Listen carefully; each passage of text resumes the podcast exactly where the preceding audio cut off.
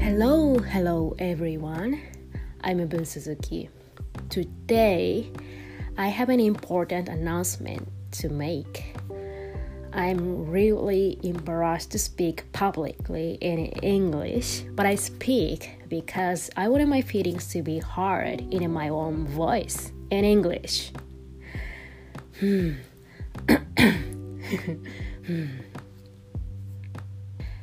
I am going to retire from art as Bun Suzuki in December. I started think about these things since spring. I made a decision that in August. Some people are surprised at it. What do you think about it? um, I started using this name, Bun Suzuki, since 2008. A teacher of my high school gave this name when I was 15, and this is my first first nickname. Before that, I didn't have any nicknames, so it made me very very happy. For sure, it's still my favorite. Many many people around me, including my parents, called me as Bun. I needed that name to protect or keep myself for about 13 years. 13 years. So long. After graduating university, I got the offers as a freelance artist. Also, I was still wet behind the ears. As soon as I came to Canada, I failed the art competition and then I was in the terrible, terrible situation that I lost the place where I stay, where I live. a company or people, person, whatever, stole my work. Some projects have suffered a setback. Every time I thought I wanted to quit, to be honest. But thanks to everyone, I was able to keep my creative going and keep running as Bun. Now, in 2020, my thoughts and heart changed a lot because hmm, this year is 2020 everything is so 2020 do you know what i mean?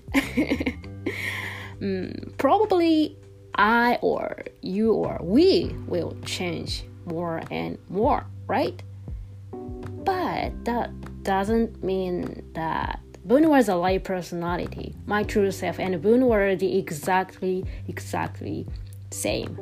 I was feeling like I had to shoulder responsibilities as Bun Suzuki, even if there is no one forcing to that. I hope you're getting my message so far. Gradually, I came to realize that I wanted to meet people as my true self, not Bun Suzuki, not Bun such as the people I admire, I dream, and the people I wanted to meet in the future. Of course, my family, love, and friends too. I feel I don't want to look back. I couldn't have a confidence for a long time as myself. After I came back to Japan, I realized so many people gave me love and kind words to me. I couldn't face them or I couldn't accept my abundance because of my weakness or like weird, like mm, twisting. I read some books and tried to care about my body, and then they were getting healed. I, as Bun, came to the end of the rail of the train. It's it's finally done.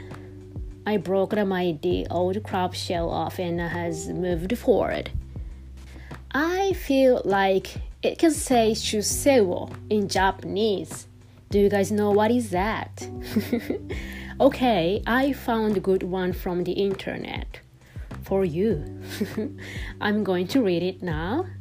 Shuseo is a term used in Japan to refer to fishes that are called by different names depending on their growth growth stage from an alevin to an adult fish. Make sense? I feel like that. Now I'm getting ready for the new phase. By the way, I've also decided to start a new look and I feel after next year, and I'm starting to move under the surface, under the sea, under the sea, under the sea.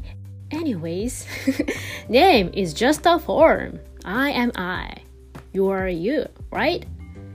I'm gonna start moving again soon, so we'll see what happens with myself, with yourself, with ourselves. I'm really looking forward to it. okay, thank you for everything, all the time, from the bottom of my heart. And thank you for listening. Alright, bye. Peace out.